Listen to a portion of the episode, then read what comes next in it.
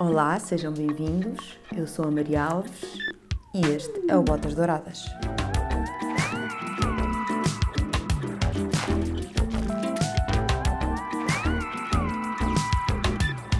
Primeiro conheci a sua obra. Vi a peça Fall no Centro Cultural Vila Flor e, para além de ter gostado da peça, gostei da forma como interagiu com os bailarinos na conversa pós-espetáculo. E foram estes os dois fatores que me levaram a convidá-lo para juntos concebermos a peça Noturno, que estreou em 2017 e que ainda está em itinerância. Nestes cinco anos já fizemos várias colaborações e passámos por situações muito intensas, umas mais divertidas que outras, em teatros de diferentes países, mas também na sala de ensaios ou sentados à mesa. Somos os dois muito perfeccionistas, por isso nos entendemos e percebemos porque é que os processos podem ser tão duros e sugadores de tanta energia mas ao mesmo tempo tem uma pedalada que não é fácil de acompanhar, mesmo pela equipa coesa que o acompanha há muitos anos. É exigente, mas não deixa que os momentos de tensão se instalem. Facilmente vira a página para que o ambiente desanuvie e o bom humor regresse. Ama o que faz e por isso está sempre a trabalhar, salvo os momentos que faz questão de passar com a família, em especial com a afilhada que tanto adora. Sei que o nosso encontro foi determinante na minha vida, por isso é que gosto tanto do Vítor Hugo Pontes. Esta afilhada é a que te trata por coquei? É lá. Ui. Uh, é. Uh, e é curioso, não sei como é que chegaste lá. Uh... Tenho, tenho uma pesquisa muito bem feita. não, não, pela tua irmã. Não, porque é mesmo muito, é mesmo muito íntimo. Uh, e a minha afilhada é filha da minha irmã mais nova. Um, e, e, desde muito nova resolveu inventar um nome para mim. Uh, e então toda a gente me chama Vitor, uh, na família, e, e ela uh, decidiu que não era esse o nome que, que me ia chamar. Portanto, decidiu que me ia chamar Coquei. e desde mesmo mal começou a falar. pois que ela é muito pequenina. Sim, tem 3 anos. Um, e então é para ela sou o cockey e desde muito uh, que eu acho que vai, isto depois tentei, tentamos perceber porque, ou melhor, fui pensando porque é que uh, porque é que ela chegaria lá e eu acho que tem a ver com uma expressão que eu uso muito a expressão ok ok, ok, ok, ok e provavelmente deve ter vindo aqui do ok do ok ok uh, que possa ter degenerado aqui, não sei se foi por isso um, mas desde muito pequenina que, que, foi esse o nome que ela, que ela adotou. Curiosamente, agora ela teve uma irmã e uh, os meus pais e a família estavam a tentar que ela deixasse um bocadinho esse nome, porque para a irmã não me chamar, uh, ter, chamar-me tio. Uh, só que eu faço questão que, já que foi esse o nome que ela, que ela escolheu, eu quero que ela me continue a chamar dessa forma, porque também cria uma relação entre nós de, de intimidade e eu gosto muito disso, pronto.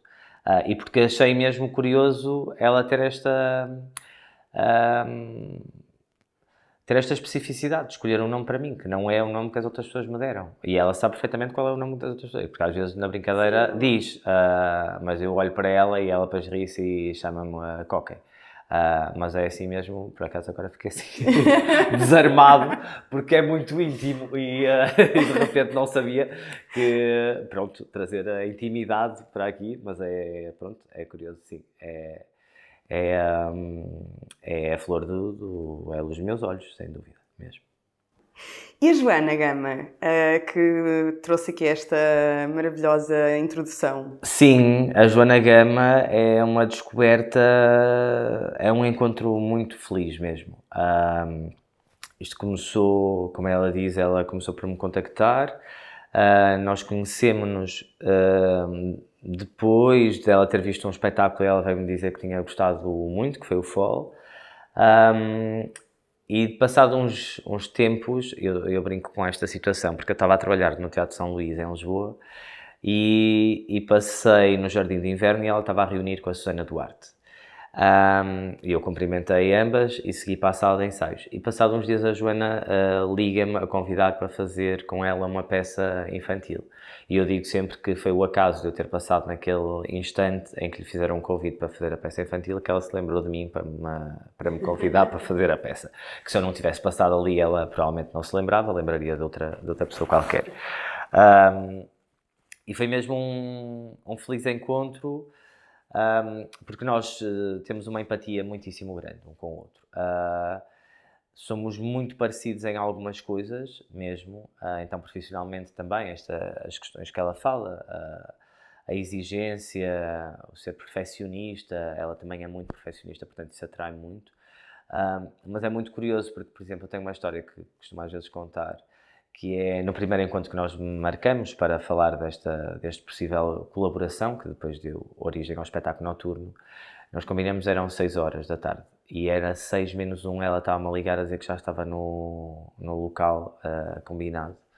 E eu pensei assim, é lá, isto vai correr muito mal, porque ela é pianista clássica e vai ser assim completamente uh, intransigente com, com horários essas coisas. Uh, mas não, curiosamente corre sempre muitíssimo bem. Colaboramos no, no Noturno, foi a primeira peça que fizemos juntos. Uh, e para mim também foi um momento em que a Joana, como ela revela, uh, passamos coisas muito já difíceis, ambos. Naquela fase, ela estava num momento realmente complicado da, da vida dela e para mim ela foi uma super mulher, como ela conseguiu superar tudo uh, e estar no processo completamente entregue. Pronto. E isto revelou-se nesse processo e depois noutros, também mais à frente. Um, porque depois, entretanto, desse projeto eu convidei-a para fazer, para entrar num outro espetáculo meu. O primeiro que nós fizemos foi o Noturno. Depois eu convidei-a para fazer, para tocar no espetáculo Drama. E também foi um convite curioso, porque nós estávamos em turnê com, com o espetáculo noturno, estávamos em Coimbra e estávamos a fazer eh, um passeio depois do, do jantar, a passear, e eu ia com ela a falarmos e disse assim: Olha, não sei, estou a pensar convidar a pianista Joana Gama para a minha próxima peça. O que é que tu achas? e ela, eu acho que pode ser uh, uh, interessante. E eu, que dizes? Então falo com ela, achas que, que, que falo? E ela, eu acho que podes falar com ela. E eu, pronto, então eu vou, vou, vou falar com ela. Sim, foi. E, um, e correu muitíssimo bem. Portanto, ela toca ao vivo no, no drama. Uh, e esteve presente em todos os ensaios, portanto não era esta coisa de eu estou, uh, eu sou pianista e eu chego, não, ela quis participar em tudo, desde os aquecimentos, o processo, a dramaturgia, a descoberta, o levantamento mesmo da peça, uh, portanto esteve sempre muito presente e, e, uh, e, foi um elemento mesmo muito, muito importante. Um, também a fazer mil e uma coisas ao mesmo tempo. Pronto, nesse aspecto nós somos mesmo muito parecidos. Uh, porque, e depois fazemos anos muito próximos, somos anos sagitários. Uh, e eu acho que isso faz assim um entendimento muitíssimo grande. E depois do drama eu convidei-a para fazer a banda sonora do, do espetáculo Os Três Irmãos, pronto, que era um desafio um bocadinho diferente, não era estar em cena, não era partilharmos a criação de uma peça, mas também em que ela partilhava com, com o Luís Fernandes mas correu muito bem e, portanto, desde aí é uma pessoa que eu gosto muito de ter, uh, ter junto de mim, uh, próxima. Um, e, curiosamente, às vezes vamos passando assim quase pelos, pelos mesmos sítios. Ou ela vai a um teatro com um espetáculo novo e depois eu, na semana seguinte sou eu, ou vou eu e depois na semana seguinte vai ela, e depois tipo, andamos assim meio a seguirmos.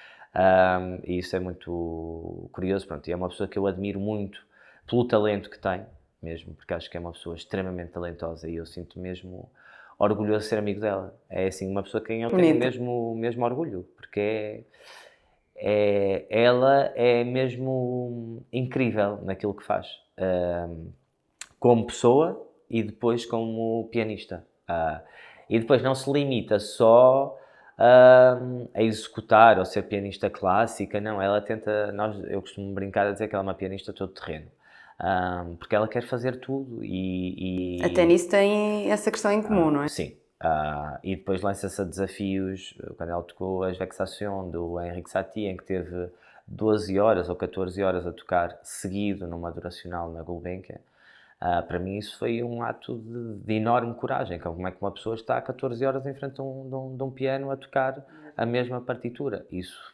é um ato de, de, de, grande coragem e pronto, nesses, não é só nesses momentos, mas nesses momentos eu sinto um orgulho especial em dizer assim, eu conheço, ela é minha amiga, eu tenho um telefone dela, posso lhe ligar, uh, posso falar com ela, podemos ir jantar, podemos conversar ou podemos partilhar ideias sobre, sobre projetos E, um, e sem dúvida depois também me toca quando ouço, ouço falar sobre mim, porque sem dúvida é, é uma pessoa próxima. Não nos conhecemos assim há tantos anos, parece que, mas tem sido muito intenso o período em que, que temos colaborado e temos estado, estado juntos. Muito bem. Tu és um vimaranense de berço, não é? Hum, és o terceiro de quatro filhos. De que é que te lembras de ter vivido em criança que te levou até onde estás hoje? Uh, Lembro-me de ter experimentado muita coisa, uh, de ter brincado muito. Uh, eu brincava muito na rua com, com as amigas, essencialmente era um grupo de raparigas, não tanto de rapazes. Nunca fui de jogar à bola. E quando digo brincar na rua era saltar ao elástico, era ocupar casas em construção e ficcionar que eram cenários que nós habitávamos. Uh, e construíamos, punhamos mais uns tijolos a fazer a cama e as mesinhas de cabeceira e depois a cozinha. E depois habitávamos aquele espaço sempre nesta teatralidade. E eu agora quando olho para trás na altura, claro que não tinha nada desta consciência, mas quando olho para trás percebo que estava constantemente a fazer peças de teatro e a fazer encenações e a fazer uma espécie de representação da vida real em que uh, me projetava nesta ideia do que é, que é ser adulto, em ter uma família e que brincávamos e depois criávamos os conflitos e, portanto, havia também a ideia da construção. Isso para mim é muito importante porque o, o próprio espaço, como é que eu adaptava os espaços, sejam estas casas em construção, uh, mesmo quase que pronto, os trolhos saíam e nós ao fim de semana íamos para lá brincar, depois às vezes estávamos com medo de sermos expulsos ou que o dono viesse uh, e nos mandasse embora. Uh, mas que gostava muito. Também brincava muito na casa de uma tia-avó, e em que fazia mesmo. Cá fora no quintal dela fazia mesmo pequenas brincava às vezes muito sozinho aí tipo em que eu criava as personagens todas e depois pegava nas roupas dela e, e eu vestia também a minha irmã e, e primos, e, muito nesta construção, porque a minha mãe é costureira, portanto sempre houve muitos uh, trapos em casa, muitos farrapos, uh, e portanto era sempre muito fácil pegar nestas coisas e brincar. Um, e esta ideia da transformação. Eu acho que isso esteve lá desde, desde o início mesmo. Um, não a ideia da dança, propriamente, não, não é que eu tivesse começado a dançar muito cedo, não me lembro de. Não era uma coisa de eu dançar em frente ao espelho ou de querer ser bailarino, não, não tenho nunca essa, essa imagem, tanto que eu digo sempre se, sei lá, há 20 anos dissessem que eu ia ser coreógrafo, eu, eu não acreditava. Não era que não tivesse um fascínio por isso, tinha. Uh, de, umas, de umas memórias que eu tenho já quase em adolescente, um, que me recordo muito que tem a ver com este lado mais do espetáculo, e nessa altura eu já estava a fazer, já dançava num rancho folclórico, foi uma das formas que eu encontrei de, de entrar no mundo artístico, mesmo sendo Queres, queres explicar só um bocadinho melhor uh, essa, essa fase? Porque é engraçado a forma como tu dás a volta a uma questão que tem impossibilitada, não é? Sim, porque primeiro eu tinha muito pouca coragem de dizer, eh, tipo, sou rapaz e quero estudar dança e o que é que estudar dança significava, que era ir para uma academia, era pagar a academia, Uh, e isso era, era todo impossível uh, para os meus pais. Nunca passamos dificuldades, mas também havia outro tipo de, de, prioridades, portanto, não era de todo uma prioridade. E eu também nunca me senti muito seguro para dizer eu quero, eu vou, porque havia todo um preconceito uh, por trás que eu não me sentia capaz de, de ultrapassar de todo mesmo. Mas tinhas essa vontade desde que idade? Desde que me recordo que. Okay. Portanto, e, mas até, até, era mais ligado ao teatro, porque a primeira vez eu sou convidado, andava pai na primeira classe, ou ainda no infantário, assim mesmo muito novo, para fazer parte de um grupo de teatro, que era uma senhora lá que, que, que organizava, até era na casa dela os encontros. Depois ela fazia parte da Casa do Povo, e, uh, e depois disto o grupo de teatro deixou de, de funcionar. Eu não, não consigo precisar se aquilo foi tipo um mês, dois, três, porque uh, a relação temporal com essa faixa etária é, é muito difícil. Um, mas aquilo degenerou num, num, grupo de rancho folclórico. Portanto, inicialmente era para ser um grupo de, de, de teatro infantil e passou a ser um, um grupo de rancho folclórico infantil. Pronto, e eu adorava aquilo, portanto, era assim, eu fazia parte do coro também, era muito religioso, Uh, esta minha tia-avó, com quem eu passava muito tempo, era catequista, portanto também me influenciava muito e eu passava muito tempo com ela. Esenciar as igrejas, não era? É isso. É. ela era zeladora da, da, das igrejas, portanto era quem punha as flores E eu ia ajudá-la, um, fazíamos, mas em casamentos e tudo, coisas muito profissionais. Eu andava assim, um, em que me, às vezes ficava quase também surpreendido porque me davam tipo, ah, podes fazer o arranjo para aquele canto. E era eu que fazia, depois eles só vinham dar uns retoques e aquilo uh, ficava como eu tinha feito. Portanto, achava que não era assim tão mau, uh, sentia o peso da responsabilidade, mas depois sentia que as pessoas depositavam em mim essa confiança e que eu era capaz de, do desafio que, que, que me tinham lançado. Uh, mas estava sempre muito próximo dessa, dessa minha tia, que se chama, chamava Catarina. Uh, e, e, foi uma pessoa muito importante na minha vida mesmo, ainda é, uh, nos dias de hoje. E apesar de já não estar fisicamente, uh, continua a ser uh, muito importante. E eu vivia muito com ela, portanto, ela acaba por, muito por me influenciar, né? Nós temos sempre, não é a questão dos ídolos, dos heróis, mas há sempre esta projeção nas outras pessoas. Ela era catequista, portanto, eu seguia muito. Uh, ia com ela à catequese, depois era eu que, que, passei a fazer a catequese, depois passei eu a ser catequista, um, até que depois chega uma fase que desacredito isso tudo, mas pronto, faz parte do crescimento. Um, isto tudo para dizer que também andava no coro, portanto eu partilhava a atividade do coro, apesar de cantar pessimamente, uh, mas na altura pronto servia para aquilo que era. Uh, andava no coro, depois fui para o rancho, e pronto, eram estas assim as atividades uh, não curriculares que eu ia exercendo. Uh, e foi daí que depois, uh, passado uns anos já na adolescência, o meu pai, aí sim, ele sempre esteve ligado mais ou menos à política, mas local, portanto à junta de freguesia, mas sempre foi muito ativo, mesmo em casa falou-se sempre muito de política. Um, e ele trabalhou na junta, porque fez parte de um executivo que, que, foi nomeado e trabalhava na junta. E então foi divulgado que a Câmara Municipal de Guimarães ia uh, dinamizar umas oficinas de dramaturgia e interpretação teatral. Uh, e ele trouxe-me esse folheto, aquele chegou lá à junta de freguesia e ele trouxe-me um folheto para casa e disse, olha, eu acho que isto é, é, para ti. É curioso que ele nos dias de hoje não se recorda nada desta história. Okay. Uh, mas eu lembro perfeitamente do dia, lembro perfeitamente como é que era o folheto, portanto tenho muito a claro. memória do que, é que, do que é que era. E realmente aquilo era, era sem dúvida para, para mim e aí começo com 14 anos, um, 15 começo a fazer uh, teatro uh, depois da, das aulas nesta oficina de dramaturgia e interpretação teatral, que nos dias de hoje é o Teatro Oficina em Guimarães, uh, que é o organismo que gera o Centro Cultural Vila Flor. Portanto, eu voltar a Guimarães, voltar àquela casa, é voltar ao princípio de, de, de tudo. tudo. Pronto, mesmo. É ali o princípio de tudo. Mesmo as pessoas com quem eu comecei, uh, há 28 anos um, e que agora, uh, pronto, seguiram outros caminhos. Algumas pessoas continuaram, ainda se mantêm uh, também na, na área a trabalhar, mas outras, pronto, seguiram, seguiram outros caminhos. E tu, mais à frente, eu tenho aqui a referência de 16 anos, mas se calhar é 18, não sei, de entrada no curso em vez de escolheres, ou seja, tens dúvidas, não é? Para, para que é que queres seguir, e em vez de escolheres um e depois logo se vê, não, vais para dois, não é?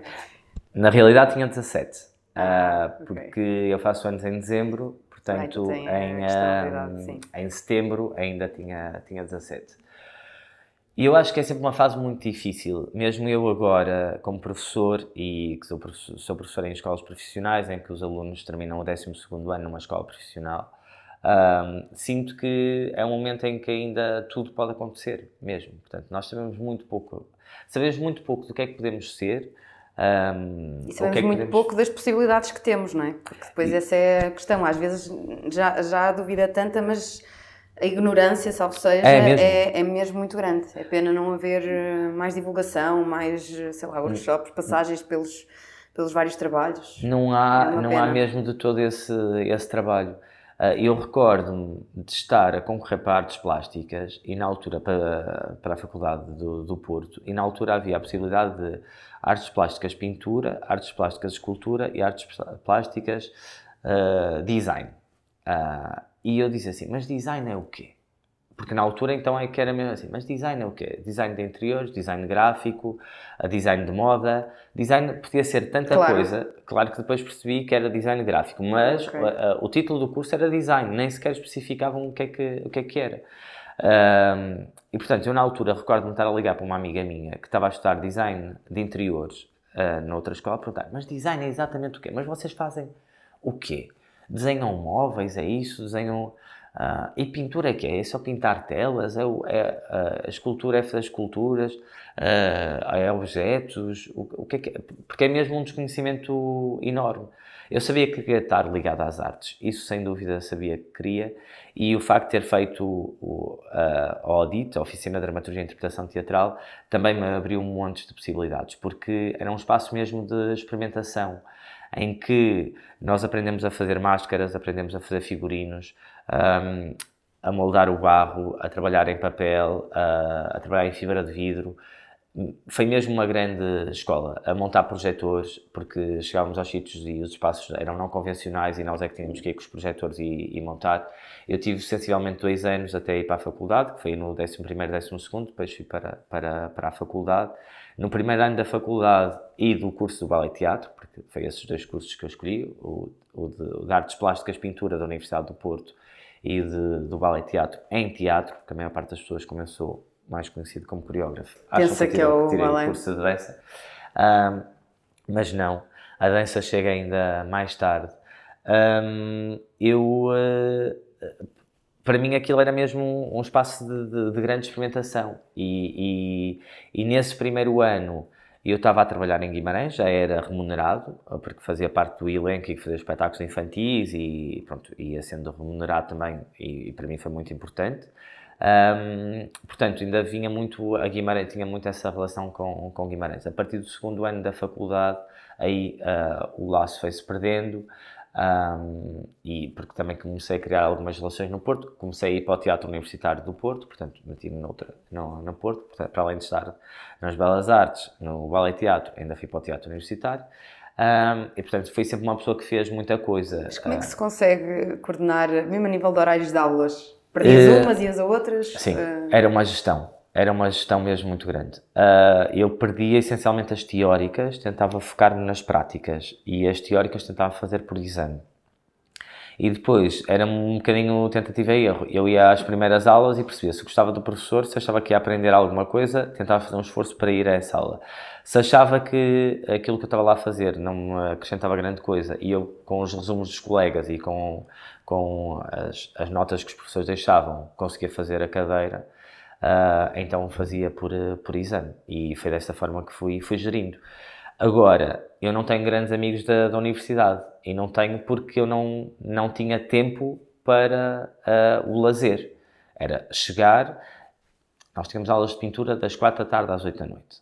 Uh, eu chegava tipo às quatro e meia, cinco, porque tinha estado no ballet teatro, chegava uma hora atrasado. Não é que fosse grave, porque Sim, tipo é ateliê, portanto, nós temos uma tarefa para desempenhar e podemos desempenhar quando quisermos, estamos lá. Claro. O professor, basicamente o que acontece é o professor está lá das quatro às oito, mas o, a sala está aberta o dia todo e nós temos lá o material e podemos ir quando quisermos. Portanto, aqui é mais sabermos que o professor nos pode acompanhar das quatro às oito. Portanto, eu fazia o meu horário, às vezes havia dias que ficava até mais tarde, uh, quando não ia para o teatro universitário, porque senão uh, tinha que sair mais cedo, mas senão havia dias que fazia noites também, ficava até mais tarde um, a trabalhar.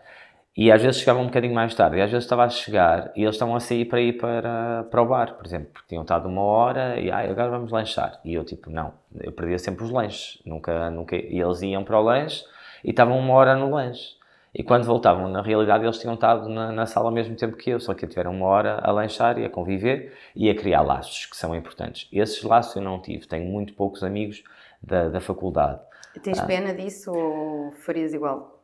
Tenho, mas não sei se faria diferente. É muito curioso porque hum, há cerca de, em 2017 eu fui para a Áustria uh, porque precisei de, de certa forma, receber formação novamente, porque sentia que estava só a fazer, a produzir, a produzir, a produzir e houve um momento em que eu precisei de receber também e optei pelo mesmo sistema.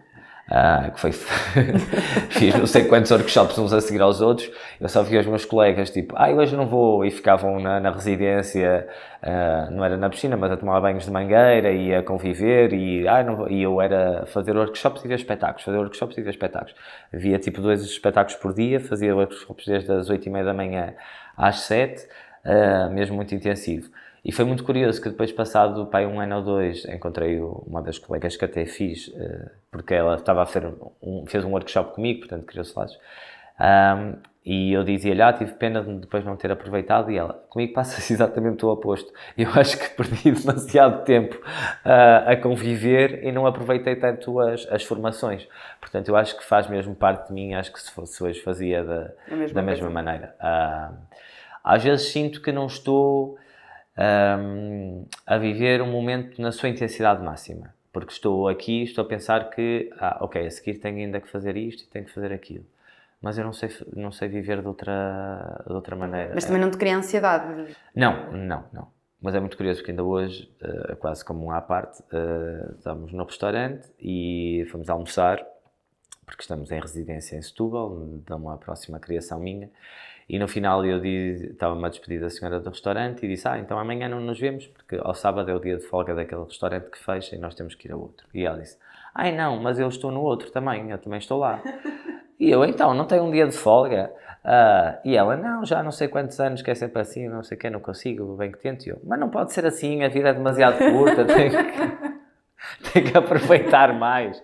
Não passei isto, passa a correr, vai ver. Depois, quando passou, não dá. E os, os bailarinos olhar para mim, um especificamente que trabalha comigo há, há, de, há mais de 10 anos, olha para mim e diz assim: Tu estavas a falar para ti, não, é? não era para ela, porque estás a dar um conselho e tu és igual ou pior ainda. E eu, pois, eu estava a sentir-me um bocado mal a certa altura quando me estava a consciencializar do que é que lhe estava a dizer. Eu dizia assim, eu estou a dizer isto é para mim, tipo, eu tenho é que uh, viver mais e... Uh, mas depois, eu como faço uma coisa de que gosto tanto e como tento criar sempre ou juntar equipas de pessoas que às vezes não conheço mesmo e é uma descoberta e é um risco, pode correr bem, pode correr menos bem, mas que tento gostar das pessoas, portanto, para mim é um, é um prazer. E quando isso não acontece, aí fico um bocadinho mais desapontado, que é, porque é que eu estou a fazer isto? Tipo, aqui sinto-me a perder tempo, uh, que é quando as coisas não correm como eu esperava que, que corressem. E, e, ou nas relações, ou nos projetos, ou, ou, sinto que as pessoas não se estão a envolver da mesma maneira. Muitas vezes a dar aulas sinto uh, com às vezes turmas mais novas, sinto que eles estão muito irrequietos e porque acho que não têm consciência exatamente porque são adolescentes e não têm consciência do que é que têm à frente, o que é que aquilo significa. Uh, e às vezes digo, porque acontece-me isso, que é na altura eles uh, uh, faltam e depois vêm e não estão concentrados e depois passar três anos andam a pagar workshops para, para fazer comigo noutro sítio. Eu disse, mas eu já te dei aulas, porque é que não aproveitaste as aulas quando eu estava a dar? Porque eles não estavam preparados naquela altura. E às vezes eu digo, isto custa-me. Por outro lado, eu adoro dar aulas a, adolescentes porque é o momento em que tudo pode acontecer. Uh, é perceber, uh, sentir que é ali que a coisa começa. Ou que eu posso ser importante também a abrir portas ou abrir perspectivas de outros modos de ser, mesmo às vezes para desbloquear coisas que estão na, na, na cabeça dos alunos. Estes dias havia uma aluna que me dizia, eu propus fazer um exercício e ela dizia-me Uh, mas começou mesmo as lágrimas a cair pela cara abaixo. Era um exercício de entrega de peso. Era só entregar o peso ao colega.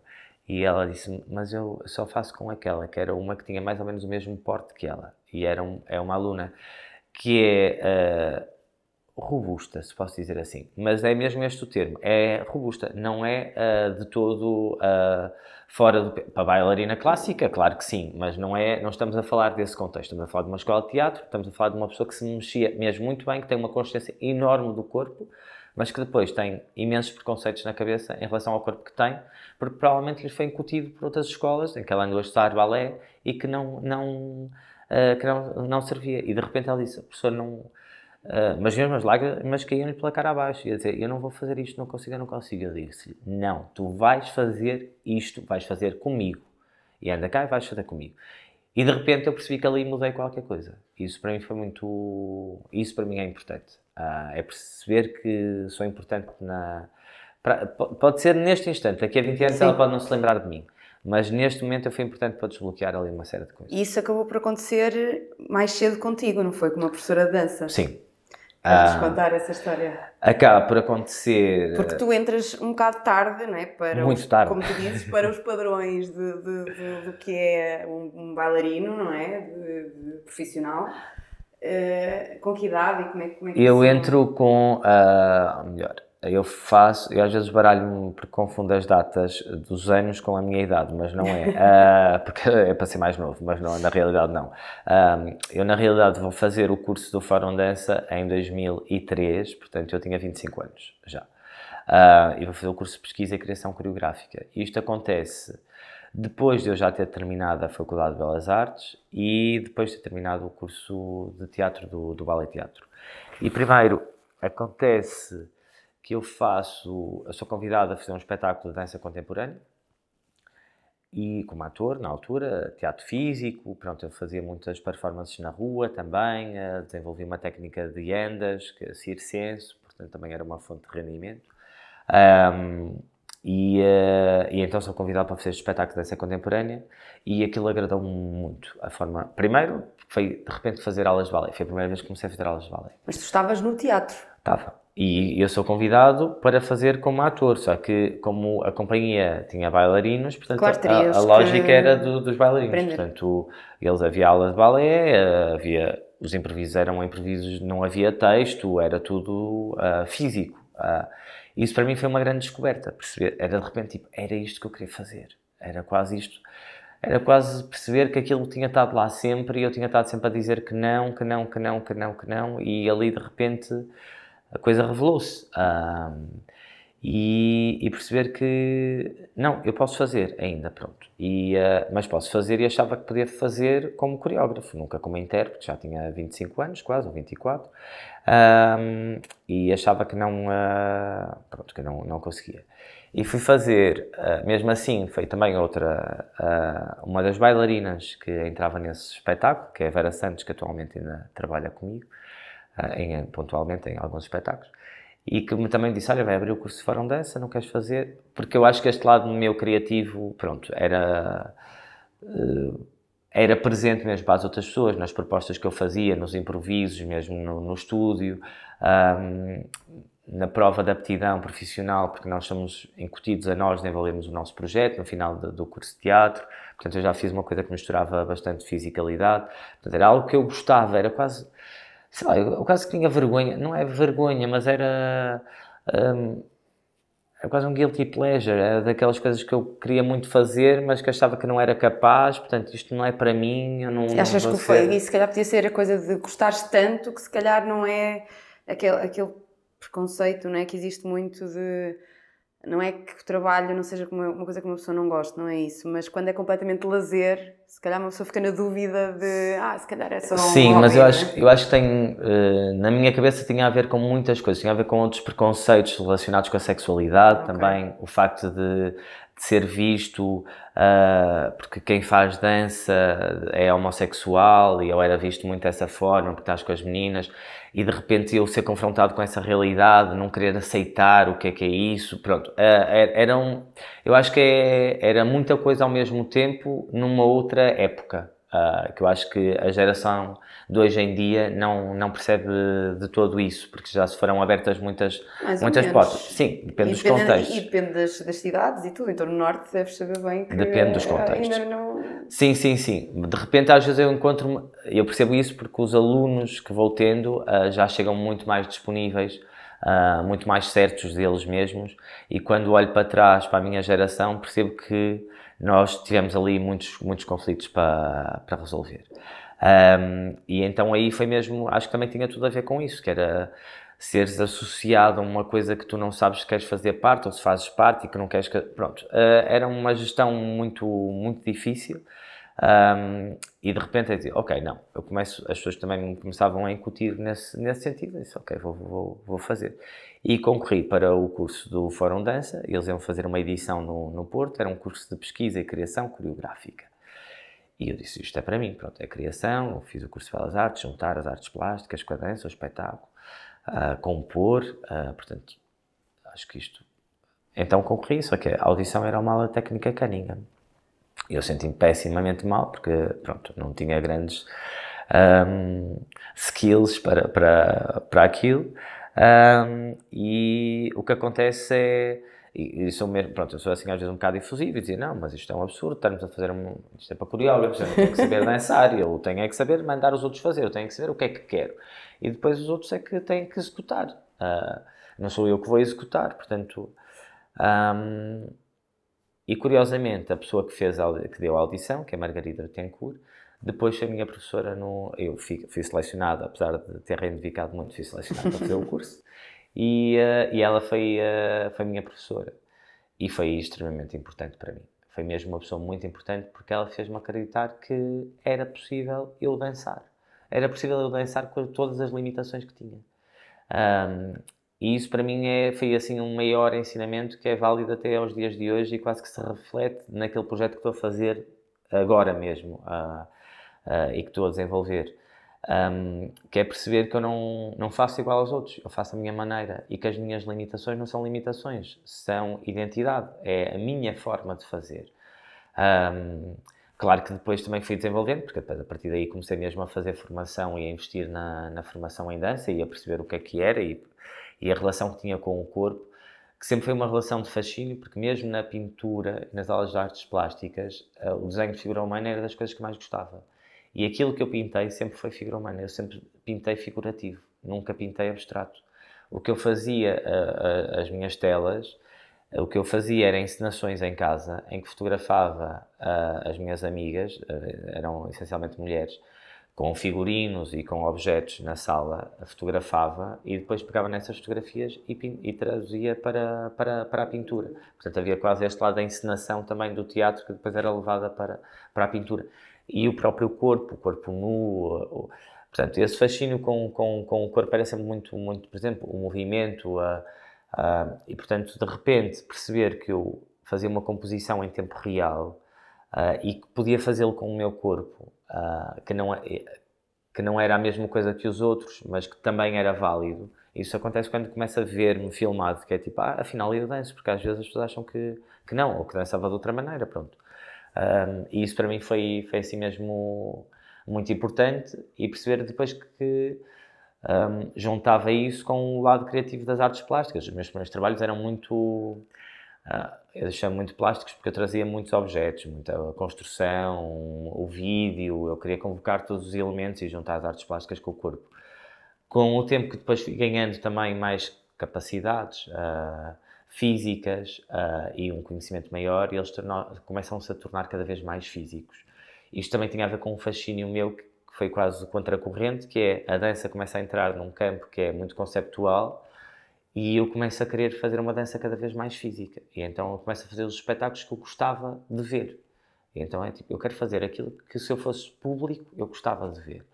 E esses eram os espetáculos físicos que de repente quando eu chego à dança, eles começam a deixar de existir e as pessoas começam a entrar na, no, no conceptual, em que é a presença, o texto, a palavra. Sim, porque no fundo tu, tu chamas, eh, tu defines como espetáculos de dança ou. Porque no fundo não são só espetáculos de dança, não é? Depende. É. Agora começa a misturar tudo outra vez. Uh, mas houve um processo que comecei mesmo só a entrar no, no, no, no movimento em que não havia primeiro uh, convoco muito o vídeo, as artes plásticas, a fotografia, portanto estava muito, muito presente, mas em que, por exemplo, eu faço o curso de Fórum Dança, mas dois, um ano depois estou a fazer o curso de encenação da Fundação Carlos Gulbenkian. Portanto, o teatro volta a estar presente. E passado dois anos vou para a Itália trabalhar com o Pipo Del Bono, um encenador na École de Maître, que é um, aperfeiçoamento teatral. Portanto, o teatro volta a estar presente, porque eu achava que não, não eu não me sentia capaz como coreógrafo, era capaz de me intitular que era coreógrafo que estava na, na dança. Depois os meus objetos, ou aquilo que eu construo, as pessoas começam a intitular, ah, o coreógrafo é um objeto de dança a ser programado em contexto de dança, e eu começo a realmente isto é dança. Ah, pronto. E aí também começo a investir mais nesse, nesse, nesse sentido. Um, mas inicialmente havia um cruzamento muito grande. Atualmente há quase um regresso às origens em que começa a cruzar muito mais com, com os textos. Isto também tem a ver. Eu, eu encontro-me na dança porque, para mim, começaram. Claro que o teatro contemporâneo depois alterou bastante. Mas inicialmente nós partíamos de um texto. A escola que eu tinha era tocava-se um texto e depois é distribuía-se as personagens e depois vai-se ensinar. E aquilo para mim era muito aborrecido porque estava tudo muito definido logo à partida. E este vai fazer o protagonista, e aquele vai fazer um personagem minúsculo, e aquele não sei o quê. Pronto. E a dança não, é, não acontecia nada disso, porque na dança todos tinham mesmo, as mesmas possibilidades no início. Portanto, dependia depois daquilo que uma pessoa vai criando, das propostas que vai. E é a partir do, daquilo que tu dás, não é? Tu, eu não te vou dar este papel porque já sei que tu és muito bom e então vou dar este papel e tu vais fazer o criado, que entra em duas cenas e eu nem olhei para ti. Portanto, não. E a pessoa, na dança, a pessoa que faz o criado depois pode até ter muito mais protagonismo porque nada está, está escrito. Portanto, um, essa, essa, construção e o final poder estar no início, num dia, experimentarmos, ah, vamos começar esta cena, ah, vamos alterar a estrutura toda, vamos começar por aqui, ali. Não. Compõe esta aqui. Isso para mim fascinou-me muito, porque foi exatamente isto é o que acontece na pintura. É eu compor, que às vezes pinto uma coisa, de repente pinto tudo por cima e só fica um detalhe, e depois volto ao outro lado, e depois há um esboço, e depois há uma coisa que eu defino mais. E, e aí comecei mesmo a perceber que aquilo que tinha aprendido na pintura podia aplicar na construção e na criação da, dos espetáculos de dança, muito sem, sem o texto. Um, a, mais tarde, a partir de 2012, uh, eh, é quando conheço a Joana Craveiro e, uh, e começo-me a relacionar com, com a escrita dela e gosto muito em que eu entro como intérprete num, num, num espetáculo dela. E, uh, e aí sim, depois, mais tarde, desafio-a a ela escrever um, um texto para mim. E os meus últimos, desde 2017, aí há um cruzamento maior com, com as palavras e volto outra vez ao texto. Uh, seja ele dito, seja ele presente, projetado, como é o caso dos Três Irmãos, mas em que as palavras voltam a fazer uh, sentido. Mas há ali uma fase em que eu retiro completamente e foco mesmo na, na ação física dos corpos, no espetáculo Zoo, no espetáculo A Bela História, portanto, em que as palavras não, não estão presentes na, no texto. Mas em que eu gosto mesmo disso, porque eu gosto é de desafios e gosto de fazer coisas sempre diferentes. Eu odeio fazer eh, a mesma coisa, portanto, Uh, eu gosto é mesmo de ser desafiado para, para projetos diferentes. Tanto correu bem que uh, tanto o Ballet Story teve uma nomeação na, nos Prémios Sociedade Portuguesa dos Autores e em 2019 vences uh, a categoria de dança melhor coreografia com o espetáculo Margem, não é? Sim. E ainda em 2007 também ganhaste um primeiro prémio um, com o trabalho Ícones na Alemanha. Portanto, claramente uma pessoa pode começar mais tarde e Ai, conseguir. Isso, sem dúvida. Isso é o grande. E em todas as escolas, e mesmo aos alunos, que, tipo, nada está definido. Quando eu falo com eles que têm 17 anos ou 18, eu digo, nada disto está definido. A vida dá mesmo muitas voltas. Eu, eu digo várias vezes isto, porque nunca imaginei estar no sítio em que estou a fazer aquilo que faço, uh, de todo. Uh, e mesmo todos esses trabalhos às vezes não eram de todo previsíveis que assim acontecessem. Uh, o espetáculo Ícones ganhou esse prémio, partiu de. é um excerto de um outro espetáculo que eu fiz quando terminei o curso da, da Fundação Carlos Gulbenkian, no ano a seguir, uh, foram, dos, dos alunos foram escolhidos cinco que fizeram, desenvolveram uma peça, eu fui um dos cinco escolhidos e fiz uma peça que não gostei nada da peça mas passado um ano fui convidado para no Dia Mundial da Dança para apresentar um excerto, porque ia haver uma, houve uma maratona muito grande no Porto de todos, de muitos coreógrafos. Então aquilo começou ao meio-dia, para aí, ou de manhã, e acabou às oito da noite. E era por ordem alfabética, portanto eu era o penúltimo ao último quase, depois da Vera Manter. Portanto, o que é que eu venho aqui fazer? Vera, Vitor. Uh, tipo, o que é que eu venho aqui fazer? Na altura, miúdo, pronto. E então resolvi apresentar um excerto dessa, dessa obra, a que intitulei Ícones, pronto, porque tinha a ver com imagens. E, de repente, uh, teve uma repercussão enorme porque as pessoas estiveram a ver, apesar de já estarem muito cansadas, terem visto a maratona toda de, de, de, imensos coreógrafos, de repente gostaram imenso daquilo. E eu comecei a apresentar esse espetáculo em, em muitos sítios, concorri para a Alemanha e uh, para esse festival e curiosamente ganhei o, o primeiro prémio, que na altura foi muito positivo, que foram 7.500 euros, portanto não foi só uma nomeação, foi dinheiro que para mim na altura foi muito importante e, e foi uma quantia bastante simbólica. Um, portanto, e, e, nasceu do. Pronto, foi assim quase uma coisa que nasceu de outra e não foi propriamente muito refletido, não foi uma peça que eu pensei muito para fazer, ela nasceu. E o Ballet História é muito curioso porque teve imenso sucesso e é uma peça muito marcante no, no, no meu percurso. Mas também foi uma peça que eu não queria fazer de todo. Uh, foi um convite da Capital Europeia da Cultura Guimarães. Eu tinha apresentado um projeto que era com música ao vivo. E eles é que me ligaram a dizer: Ah, nós recebemos a tua proposta, mas olha, nós queremos fazer uma contraproposta que era de fazeres aqui com uma partitura musical de um americano. Mandaram-me aquilo e eu ouvi e disse: Não, não quero fazer isto. Tipo, isto não me diz nada. Eu liguei e disse, não, olha, desculpem, mas eu, eu quero fazer a minha, é que eu vos mandei, era o que eu queria fazer. Não, mas houve outra vez, Vitor Hugo, porque é uma orquestra a tocar e tipo, são 60 e tal músicos, e eu ouvia aquilo, eu, mas isto parece duas pessoas a tocar ferrinhos, era mesmo essa expressão que eu usava, aqui, tipo, não percebia nada, não era nada emocional, a música não me transportava para lado nenhum.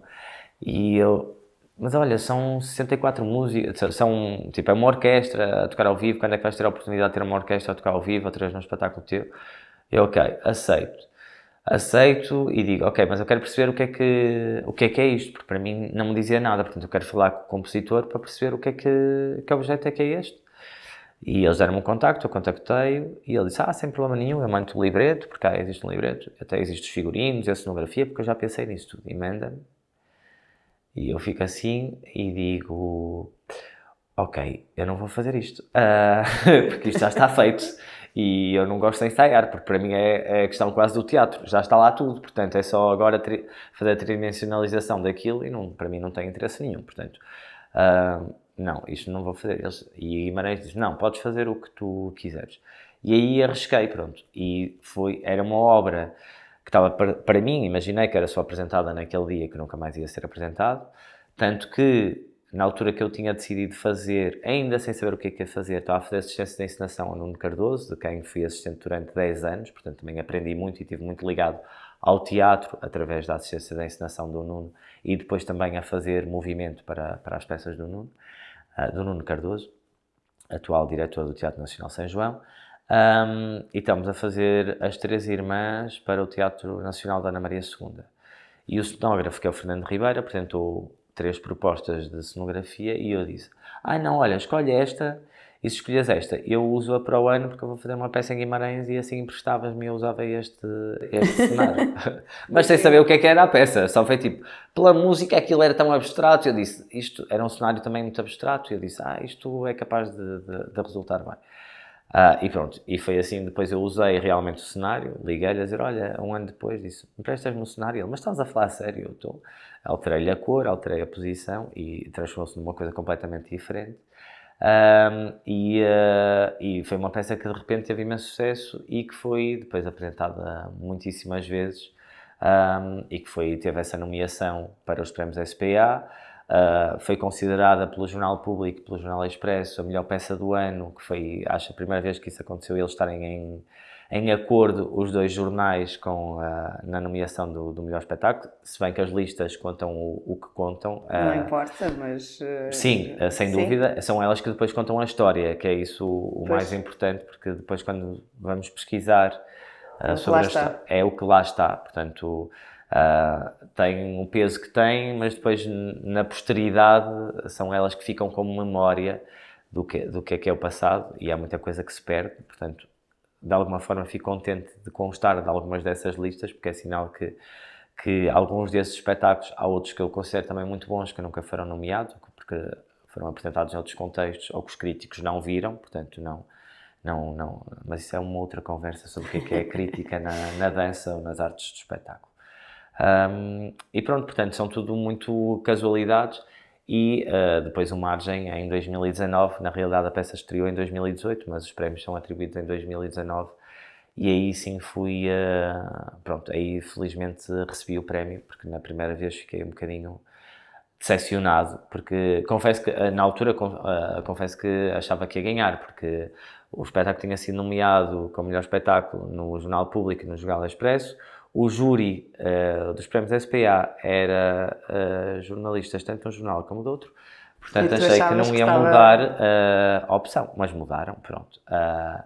e na altura fiquei assim um bocado surpreendido, mas tudo bem, parabéns a quem venceu na época, que é um atual amigo meu, que é o Rui Lopes Graça. Mas uh, pronto, e depois quando realmente a segunda vez que vais já vais a medo, porque é dizer, pronto, uh, Agora... se naquele eu não ganhei, pronto, não, naquele que parecia óbvio, sim, porque toda a gente então dizia que, que era, ser, não é? agora não é, pronto, agora já deixa sabe melhor, não é? Já, ai não, sim, completamente, porque é mesmo surpreendente, não estás à espera, mas pronto, desde aí também deixei de esperar o que é que quer que seja. Claro. as companhias de dança costumam ter uma estrutura fixa, mas não é o teu caso. Uh, em cada espetáculo tens novos bailarinos. Como é que se processa? Uh, queres nos falar um bocadinho do, do teu projeto Nome Próprio? Sim, o conceito de, de companhia é um conceito que, por um lado, tem, tem coisas muito interessantes, né, as relações que se vão criando, mas eu acho que a certa altura é demasiado fechado. E eu acho que cada projeto tem as suas especificidades, portanto, e eu, como gosto de fazer coisas diferentes, procuro encontrar elencos que possam traduzir as ideias que eu quero. E nem sempre as mesmas pessoas conseguem traduzir essas ideias. Eu quero fazer um espetáculo sobre a adolescência, não vou trabalhar com bailarinos de 30 ou 40 anos, porque por muito que eles já tenham passado pela adolescência, já é uma coisa mais longínqua. Portanto, eu quero ir trabalhar com, com, com esses bailarinos que são jovens, ou se quero trabalhar num projeto com pessoas mais velhas, não quero para um bailarino de 30 anos a fazer que tem 60, porque esse é um tipo de teatro que eu não acredito, é um tipo de dança que eu não acredito. Portanto, esta ideia da, da construção do personagem, uh, não acredito. Pronto. Uh, sou muito mais próximo do cinema, em que aquilo que estás a ver é aquilo que é. No, no cinema não tens um ator de 30 anos a fazer que tem 60. Pronto, claro. Salvo as exceções, depois muito justificadas, uh, conceptualmente. Então eu tento encontrar os elencos perfeitos para que isso aconteça e normalmente faço audições para encontrar essas pessoas. E por isso não me faz sentido ter uma ideia de companhia ou ter bailarinos na companhia.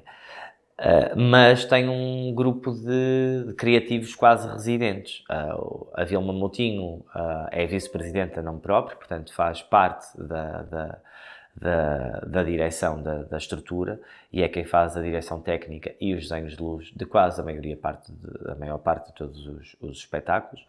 Um, o Fernando Ribeiro também desde essa uh, apropriação da cenografia dele também passou a ser cúmplice, portanto já lá vão uh, 11 anos. Um, depois na música vou variando porque também de acordo com o projeto, às vezes quero sonoridades que são diferentes e acho que, que há músicos que podem traduzir isso melhor, porque se enquadra melhor com a linguagem de cada, de cada autor, portanto acho que há coisas diferentes. E eu também gosto de ser desafiado nesse, nesse sentido.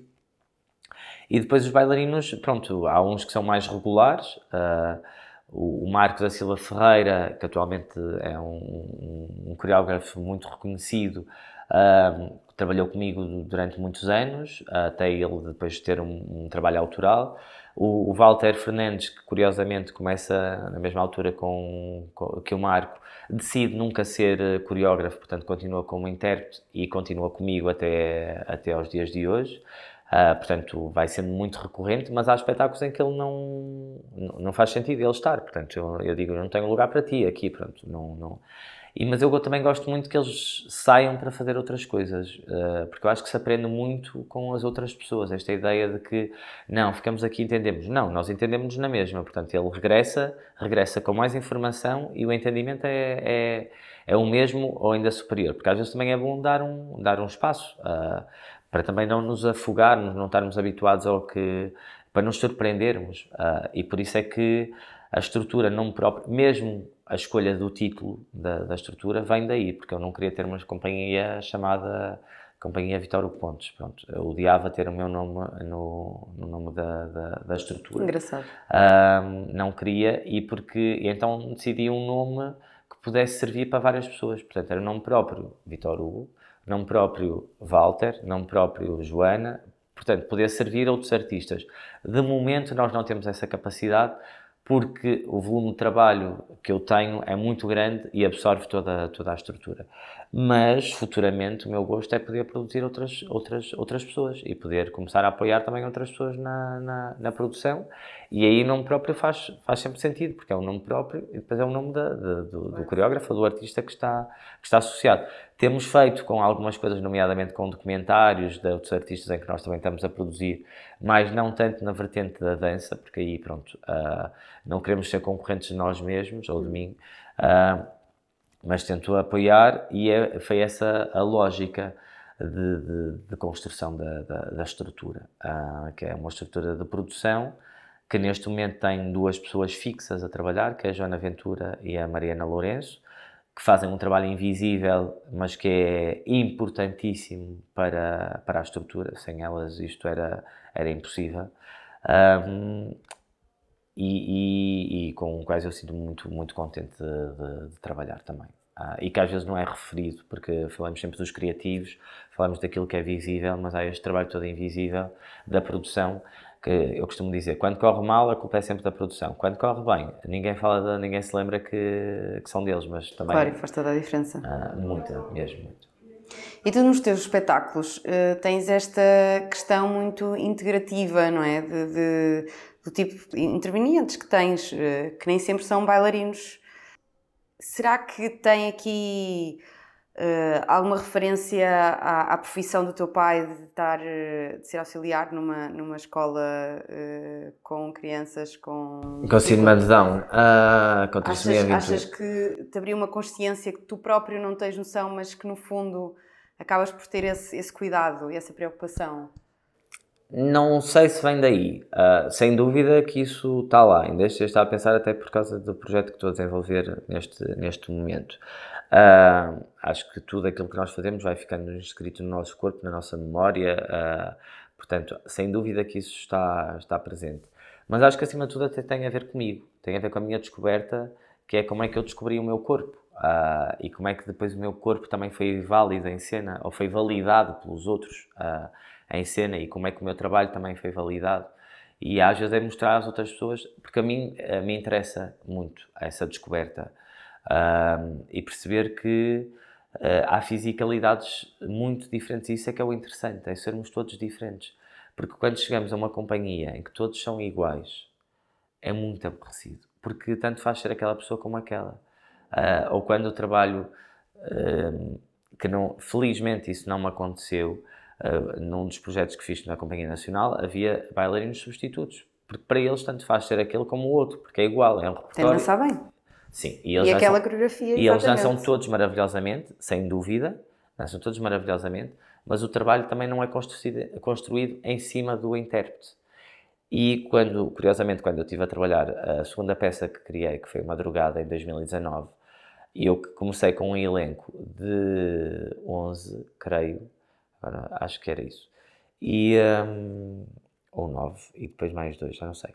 Um, eu, e tinha dois que, que eram substitutos, uh, não era propriamente, não havia um segundo cast, mas haviam duas pessoas que depois podiam substituir qualquer um do, dos outros. E a certa altura integrei os 13 uh, e a direção autorizou, eu fiz a peça com todos Uh, e depois disso, se houver algum problema, eu tento de dentro gerir a própria coreografia e alterar para que não seja necessário substituir ninguém. Porque foi construída em cima de cada bailarino. E era aquele bailarino que fazia aquilo se viesse outro. Não ia ser igual, não era a mesma coisa. Porque é em cima da identidade e da fisicalidade daquela bailarina. E procurar as especificidades que o tornam único e não que o tornam semelhante aos outros todos. E isso a mim é o que me fascina. Seja a trabalhar com uma criança seja a trabalhar com uma pessoa que tenha uma incapacidade física, uh, seja a trabalhar com um, um corpo mais uh, velho ou idoso, que, que já não, não tem tantas, tem mais limitações, isso a mim interessa muito. E interessa-me tanto, e não é por, pronto, já falei deste projeto novo que estou a falar várias vezes, uh, porque ele está, absorve muito a cabeça. Mas já tem nome? Tem, chama-se Corpo Clandestino. E são corpos clandestinos que eu fui buscar mesmo, porque de repente eu estou em estúdio e eles fazem todos pensar como é que eu tenho a repensar tudo aquilo que fiz até agora. Porque nada daquilo que eu faço com os outros todos, ou que fiz até agora, é válido para eles. Porque eu digo, estica os braços e roda as mãos e percebo que há um bailarino ou um performer que está em cena que não tem braços e não tem mãos. E isto é duro que é como é que eu agora vou alterar a minha lógica de, uh, de construção. Ou perceber, vai ao chão e levanta, e perceber que há um corpo que tem 100 kg e que não pode ir ao chão e levantar-se da mesma forma. E isso obriga-me a descobrir uma outra maneira de ir ao chão e de levantar. Isso obriga-me a criar uma outra coreografia que não é aquela que eu estou habituado a construir com corpos ágeis e corpos todos simétricos e todos iguais. Um, ou que há um corpo que tem nanismo e em que o tronco é muito maior que as pernas e que não consegue fazer o pino porque o tamanho dos braços não lhe permite chegar um, para suportar o, o, próprio corpo. Isto de repente obriga-me a repensar todos os conceitos que eu aprendi em 20 anos de, de, de, de construção.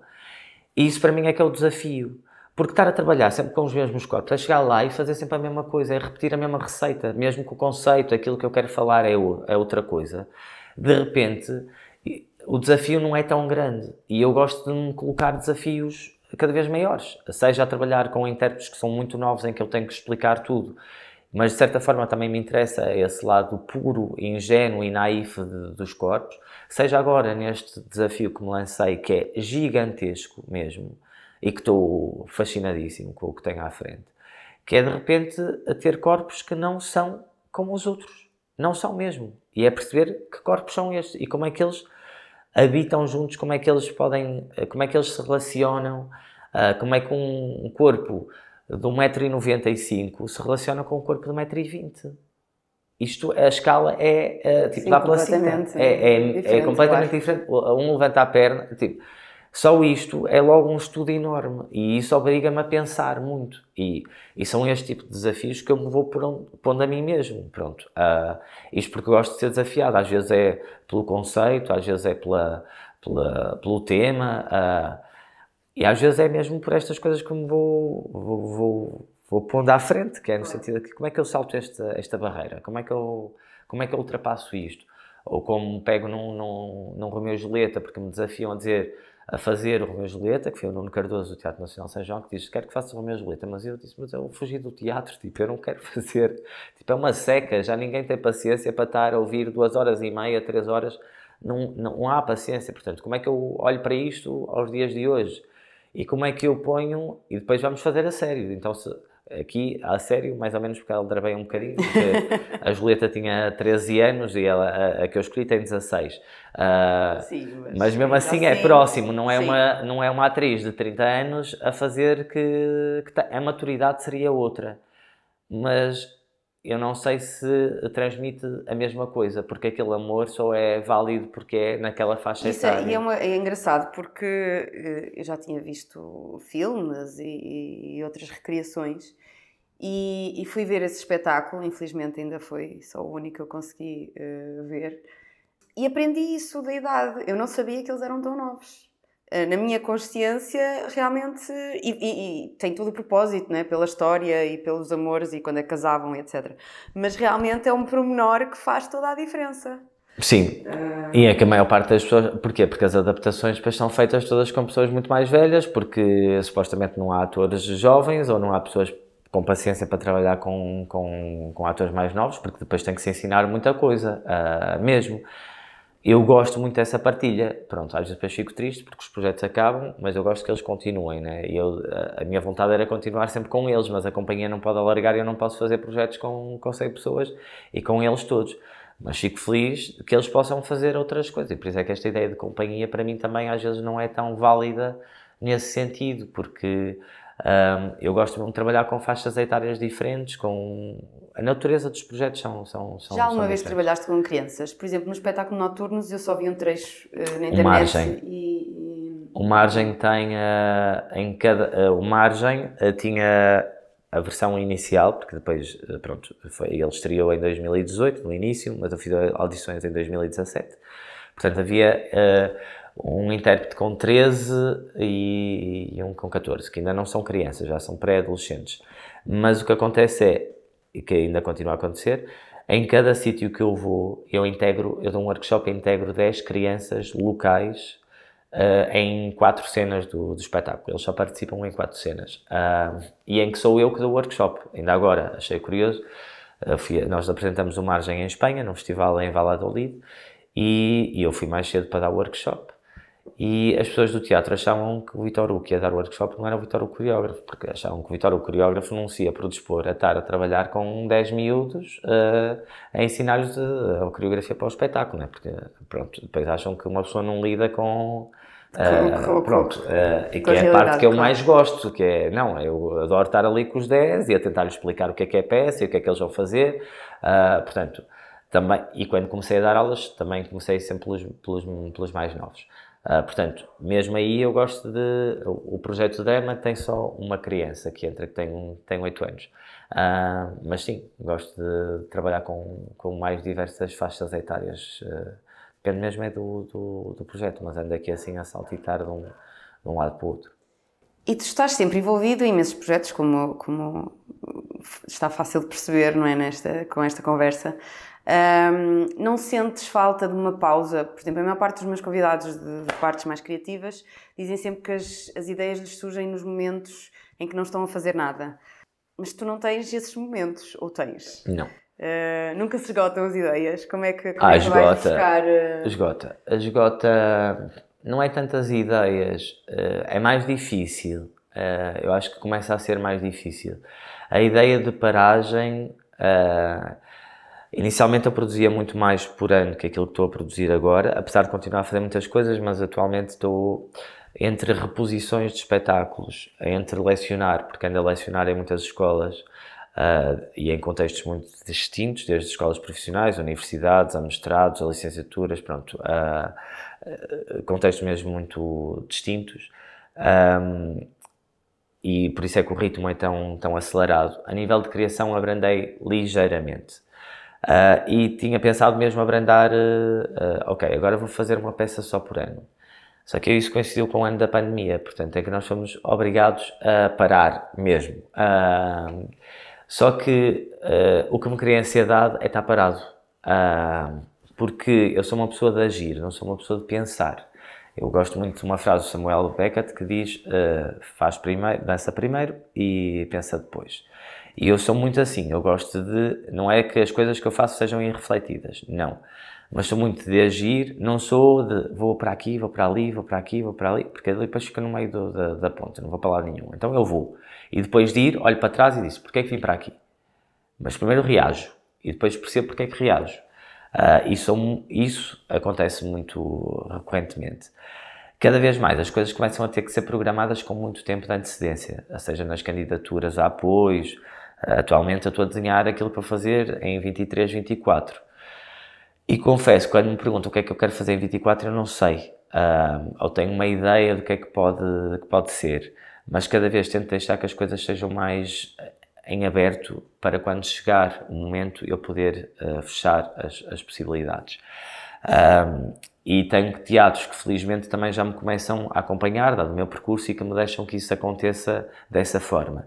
E mesmo para os concursos, eu tento justificar dessa maneira, que é, há uma pesquisa que eu estou a fazer agora, é sobre isto que eu imagino que vou trabalhar na altura, mas em que a coisa pode sofrer alterações. Porque é sempre muito difícil estar a pensar o que é que... Claro que depois vou sendo aliciando, eu gosto muito de ser desafiado. Há pessoas que, uma fase que as pessoas diziam, gozavam até comigo, que diziam que eu trabalhava por encomendas. Um, exatamente porque recebi uma encomenda daqui que me dizia ah, queres fazer uma peça sobre a Susan Sontag, queres fazer uma peça sobre esta composição musical, queres fazer uma peça sobre o Romeu Julieta. Uh, o Margem surge de um desafio da Madalena Wallenstein, do, do CCB, Fábrica das Artes, que me desafia a fazer os Capitães da Areia. E é que eu digo, ok, eu não quero fazer os Capitães da Areia, quero fazer isto. Portanto, eu gosto muito também que me vão lançando desafios. Ou às vezes sou eu que, que me provoco esses desafios. Estes dias comprei não sei quantos livros, eh, porque quero fazer uma peça de crianças, sobre, para crianças. Não sei o que, é que, o que é que quero fazer, então digo assim: ok, vou comprar estes e vou fazer uma peça sobre estes livros todos. E agora o desafio é tentar cruzar isto tudo e estas coisas todas. Vão-me criando desafios para, para, para, para ter as ideias e para as ideias irem surgindo. Às vezes num espetáculo ou na construção de um espetáculo surge uma ideia do próximo ou de uma coisa que eu posso envolver a seguir que é uma coisa que eu acho que não cabe naquele espetáculo mas que é interessante e que eu quero desenvolver mais à frente e que eu acho que eu sinto que não é aquele sítio ou que não é com aquelas momento. pessoas não é aquele momento para fazer. Isso vai-me vai-me acontecendo. Mas também confesso que comecei a desacelerar para mim desacelerar é fazer uma peça por ano uh, e depois repor muitas pronto e isso há um trabalho depois de produção e, e de gestão complicado, de gerir tudo, um, mas estou essencialmente a repor peças. Eu neste momento estou tipo com uh, cinco peças em, em cena. Portanto, estamos com o Porquê Infinito, estamos com o Noturno, estamos com o Margem, uh, estamos com os Três Irmãos, estamos com o Drama. Uh, portanto, estamos a repor estas peças constantemente, não é todos os meses, mas durante, por exemplo, 2022 estamos a repor essas, essas peças todas. Uh, umas mais recorrentes ou frequentes e depois aumenta o ritmo a seguir. Uh, mas sim, portanto, e eu gosto que isso aconteça. Exatamente porque sinto que uma peça é um investimento muito grande, seja ele intelectual, seja ele financeiro. E para mim deve ser explorado até ao máximo de, do seu exponencial. Portanto, eu quanto mais pessoas puderem ver aquela peça, quanto mais vezes eu a puder apresentar, melhor. E esta ideia de que estreias nas grandes capitais, estreia no Porto, estreia em Lisboa e está feito, não. Uh, por muito que às vezes o espetáculo tenha que ser adaptado e, que seja apresentado às vezes em teatros não nas mesmas condições, porque apesar de os teatros já estarem muito melhores e agora com a rede de cineteatros as coisas estão muito melhores, mas há teatros que ainda não têm o material todo que nós temos num teatro nacional. E ele é adaptado e não é apresentado com mas eu digo sempre, desde que não seja pornográfico, na medida em que ele mantenha a dignidade, eu prefiro apresentar e prefiro que as pessoas daquela cidade consigam ter acesso a ver. Ah, esqueci-me, temos um meio no meio. Portanto, até são seis. Uh, portanto, que possam ver do que não verem, não terem, não terem acesso. Uh... A questão é conseguirem bilhetes, não é? Porque isso é que eu estou há anos a tentar ver um único espetáculo teu e realmente é mesmo muito complicado. Mas isso é nas grandes cidades, porque pois. nas cidades mais pequenas já é mais fácil. Porquê? Porque o trabalho de, com o território não está tão desenvolvido, há menos pessoas, as pessoas têm menos o hábito de ir ao teatro ou têm menos hábito de ir à dança, porque ainda há um preconceito sobre a dança com esta ideia de que eu não percebo, eu não sei o que é que é, porque as pessoas acham que têm que entender tudo, né? Uh, e há coisas que não são para entender, são para sentir. Uh, e há espetáculos que também se entendem, uh, por muito que as pessoas também são mais acessíveis. Eu sei que tenho espetáculos. Sim, este último, qualquer pessoa. Não, eu sei que tenho espetáculos mais exigentes para o público e outros que são menos exigentes. Mas, apesar de tudo, considero que o tipo de trabalho que faço é relativamente acessível a qualquer pessoa que tenha ou não conhecimento em artes performativas. Mas sei que há espetáculos que eu próprio vou ver e que são muito exigentes para quem, para mim, tipo, estou a ver aquilo e eu próprio tenho que estar ali a fazer um esforço para tentar perceber o que é que me estão a tentar dizer, o que é que estão a falar, o que é que estão a, a transmitir. Um, mas não é por isso que eles de, devem deixar de ser apresentados, não. As pessoas têm que ser feito esse trabalho. Espero que agora com a rede de cineteatros a coisa possa circular e possam mais espetáculos serem apresentados no tipo de, de, de contextos e que seja mais fácil mas é, é muito curioso como é que nos grandes centros os espetáculos esgotam e é difícil bilhetes, e depois às vezes chego a, a outros teatros eu posso partilhar. Este dia fez Sobral de Montagraço apresentaram meio no meio, éramos, nós somos 17 em cena, e eu acho que na plateia devia ter menos pessoas que nós em cena. E um espetáculo, atento, então, e um espetáculo que esgotou o grande auditório da, da Gulbenkian uh, e esgotou praticamente o São Luís também em, em Lisboa. Uh, e que pois. foi, tipo, teve no São Luís três dias e depois vai à Gulbenkian, esgota a Gulbenkian e que depois é apresentado a uh, 100 km de, de, Lisboa e tem 20 pessoas no, no público. Porquê? Porque as pessoas não, não estão habituadas. não estão habituadas a ir. E eu fico, então o que é que é isto? Aqui há alguma coisa que não está a funcionar. Mas não é por aí que eu vou desistir de ir lá. Claro que sim, até acho que é bom continuar para, para as pessoas que Não, porque as pessoas que foram uh, querem voltar. E começam a falar e a, e a dizer aos outros e, e, e, é um crescente, claro. Uh, nós já passámos para lá do nosso tempo. Eu mas... falo muito, peço desculpa. Não, não, eu, eu por mim ainda continuava, mas uh, vou-te fazer umas questões de resposta, às vezes as pessoas queixam-se não são de resposta rápida, mas vou-te pedir que sejam. Um, então aí vamos. Quem foi essencial para a tua evolução e de que forma é que isso aconteceu? Mas essencial em. Ah, pois é, que já, já vêm as, as, as, as, perguntas sobre as, as perguntas, né? Um, acho que as pessoas mais essenciais na minha evolução são os meus pais.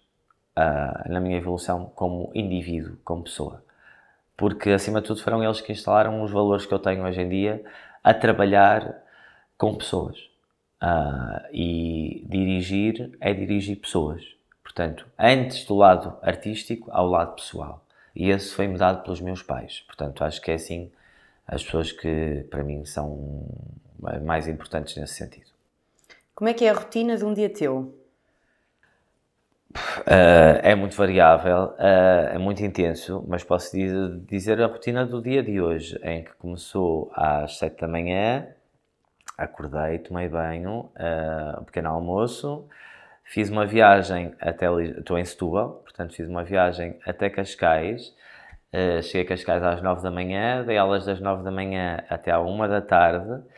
Uh, vim de regresso para Setúbal, cheguei a Setúbal mais ou menos às duas, almocei até às duas e meia, às duas e meia comecei o ensaio até às oito e meia, fui jantar e no final do jantar vim reunir contigo. E isto é mais ou menos o que acontece todos os dias.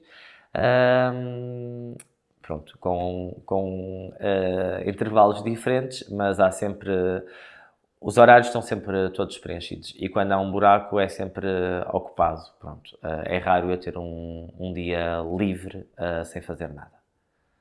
Ou que não tenha um ensaio, tipo, porque ficar em casa e ter e-mails para responder, isso tenho sempre. É mais não ter um compromisso que me obriga a sair de casa.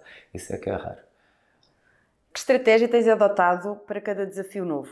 Elaboras um plano minucioso e vais cumprindo detalhadamente? Não. Vou sempre sem saber o que é que vou fazer. Nunca sei o que é que vou fazer. E quando digo isto, a maior parte das pessoas acha que eu estou a mentir, porque depois eu mostro-me sempre muito seguro durante todo o processo. Primeiro porque acredito, não é acreditar na intuição nesta coisa de que ah, vou ser iluminado, não. Uh, há um instinto, uh, sigo muito a intuição e sei que ela vai aparecer e que ela está lá. Portanto, às vezes é estar com, sintonizado para que isso aconteça mas sou muito desorganizado. Sou muito organizado nesta. Tenho que ser muito organizado na vida de horários e aqui vou estar aqui, aqui, aqui, isto. Uh, depois, muito visual, tenho que ter tudo por gráficos para perceber uh, as manchas de cor e onde é que é, uh, o que é que acontece.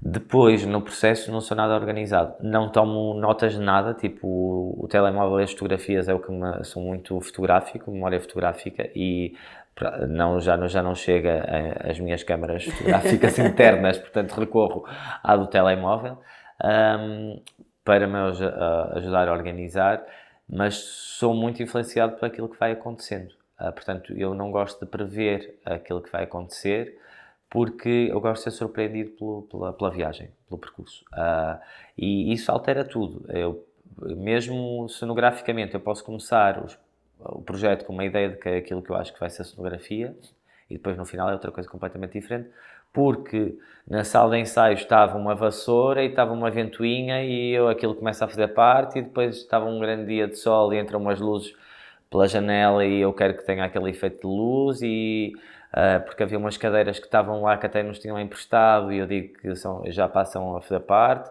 Portanto eu sou muito do improviso integrar o improviso na consciente sempre tenho consciência que isso vai, vai, vai acontecendo. Uh, mas depois estou muito seguro na, e a maior parte das pessoas que trabalham comigo acha que aquilo está tudo premeditado e que eu estou a gozar, tipo, que eu já sei, ah, tu não queres é mostrar o que é que vais fazer. uh, uh, os que já trabalham mais regularmente já perceberam que, pronto, que as coisas já vão é assim. acontecer. Porque depois era muita casualidade as coisas Sim, já coincidirem. mas estou mesmo muito nada, nada metódico nesse, nesse sentido. Conselho para quem está no início de uma carreira de coreógrafo, encenador, eh, entre outras tantas que tu desenvolves? Acima de tudo, acho que é trabalhar e não desistir. Acho que o trabalho, trabalho, trabalho, trabalho, trabalho, trabalho. Acho que é o mais importante. É trabalhar e acreditar. Portanto, sem trabalho não há esforço. É preciso haver esforço. Portanto, eu sinto que que, que, que, tenho o que tenho porque trabalhei. Uh, eu dou aulas em não sei quantos sítios porque trabalhei e me empenhei nessas aulas e por isso é que sou reconhecido e querem que eu continue a fazer e, ou nos projetos em que me envolvo, envolvo-me uh, plenamente e por isso é que de repente também as pessoas me convidam, a coisa depois vai, é toda um, uma bola de neve.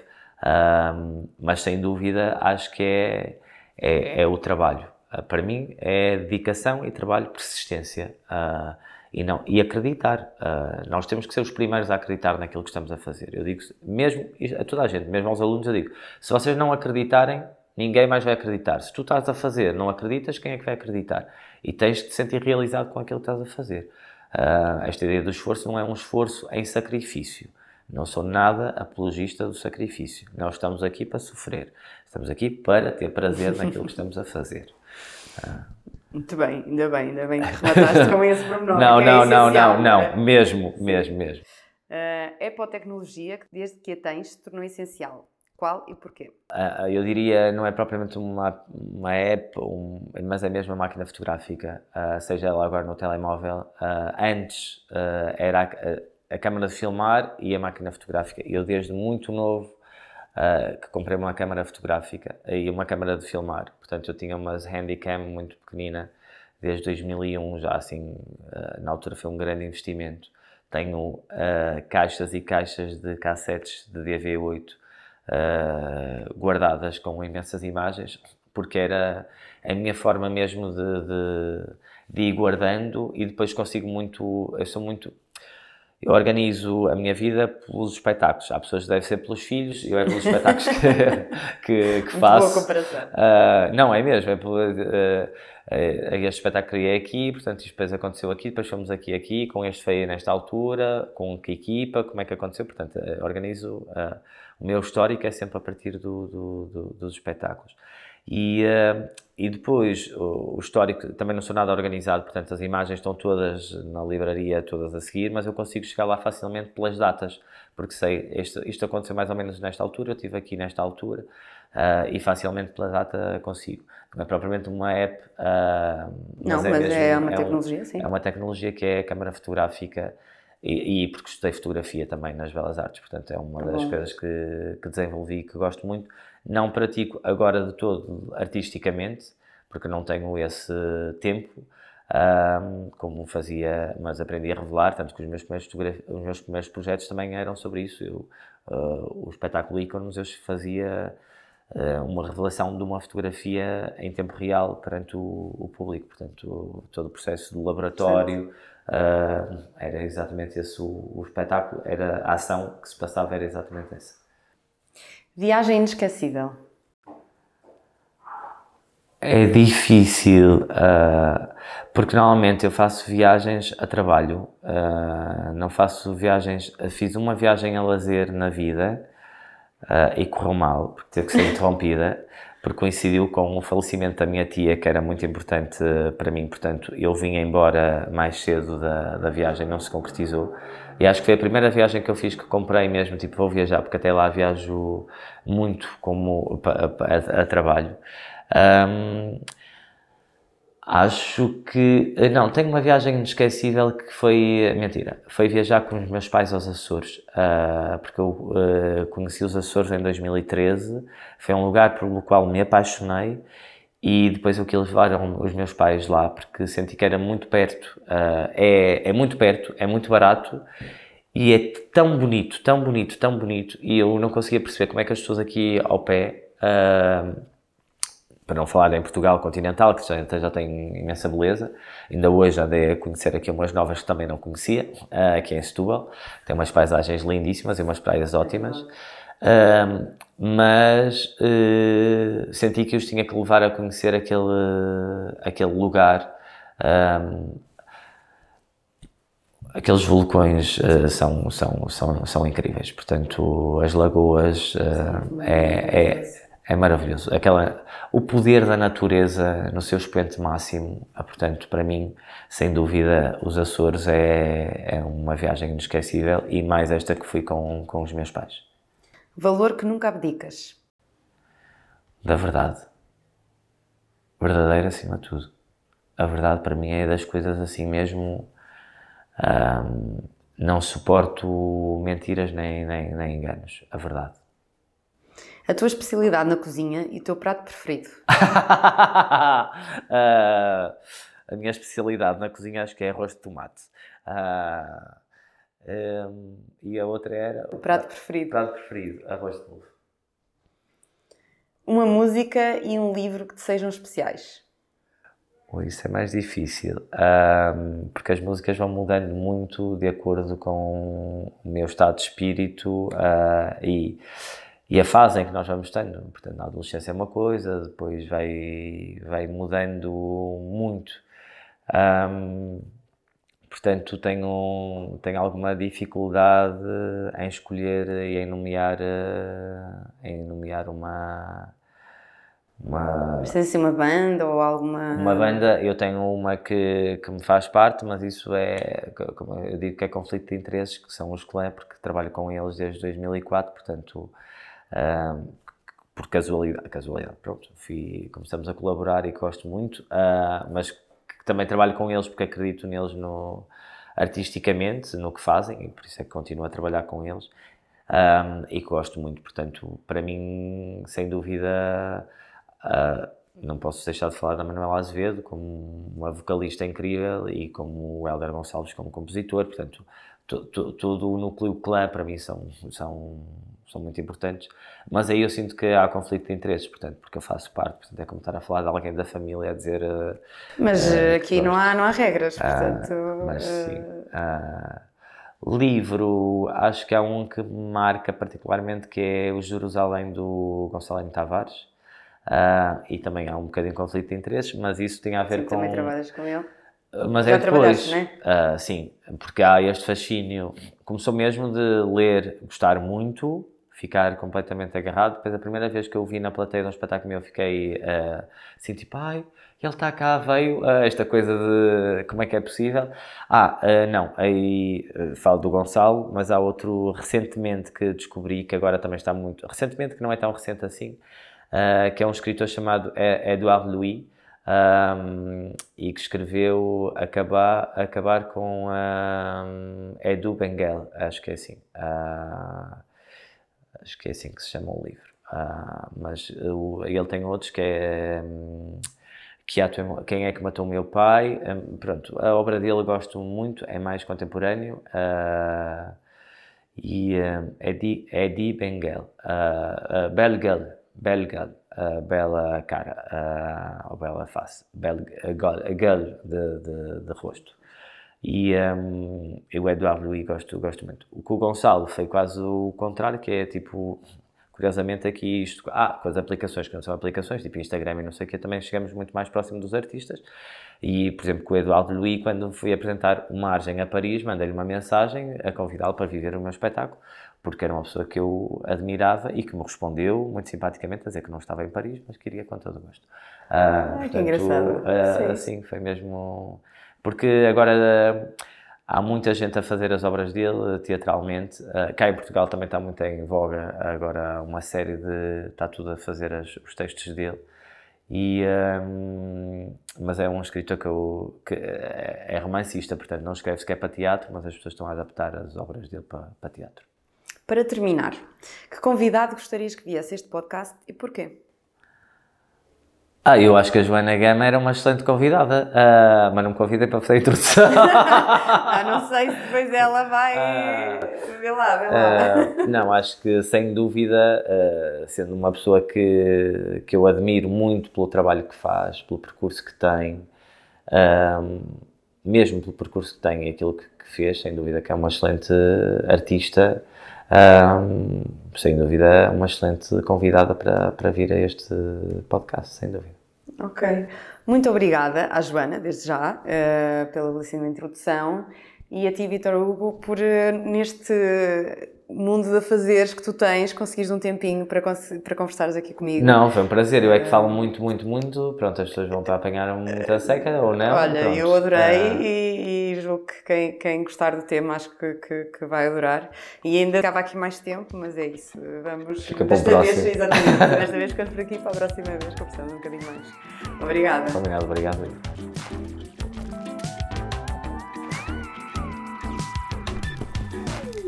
Se gostaram deste episódio, não se esqueçam de avaliar, seguir, partilhar e comentar na página do Instagram Botas Douradas ou enviando e-mail para podcastbotasdouradas.gmail.com Calcem as vossas botas douradas e acompanhem-me no próximo episódio.